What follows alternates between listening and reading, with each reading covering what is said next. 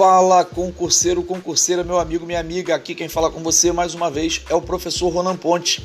E nesse podcast nós trataremos da disciplina Legislação Extravagante, também conhecida como Leis Especiais. E o tema trabalhado hoje será a Lei 9099 de 95, também conhecida como Lei do Juizado Especial Criminal, GCRIM. E você que está se preparando para o concurso da PSERG e outros concursos das carreiras policiais, pegue seu material, fique atento a cada uma das dicas que eu irei trabalhar nesse podcast. Vamos começar falando a respeito da competência. É a inexistência de circunstância que desloque a causa para o juízo comum. E tem também em relação à natureza da infração, que é uma infração de menor potencial ofensivo. Ali nós temos os exemplos, as contravenções penais e crimes com pena máxima não superior a dois anos, cumulada ou não com multa.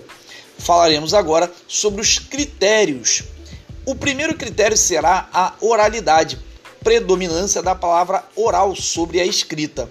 O segundo critério será a simplicidade, busca da finalidade do ato processual pela forma mais simples.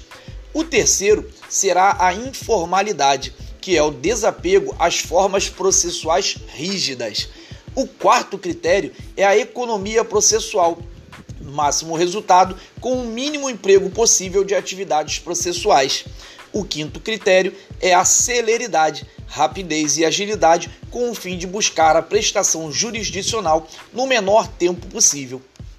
Vamos tratar agora sobre as medidas despenalizadoras. A primeira delas é a composição civil, prevista ali no artigo 74. Pode abranger tanto danos materiais quanto danos morais.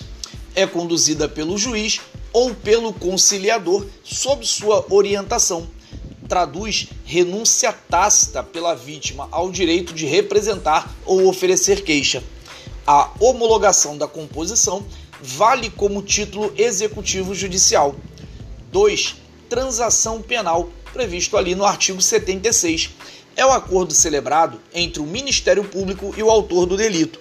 Propõe a aplicação imediata de penas restritivas de direito ou multa. Implica também a extinção da punibilidade e a impossibilidade de nova transação no prazo de cinco anos. Medida despenalizadora de número 3 suspensão condicional do processo, previsto no artigo 89. Infrações cujas penas mínimas combinadas seja igual ou inferior a um ano. Existe a possibilidade de suspensão do processo por dois a quatro anos desse período de prova. Durante a suspensão, não corre prescrição. Revogação obrigatória, ou seja, novo processo por crime ou não reparação injustificada do dano. A revogação é facultativa, contravenção ou descumprimento das condições impostas.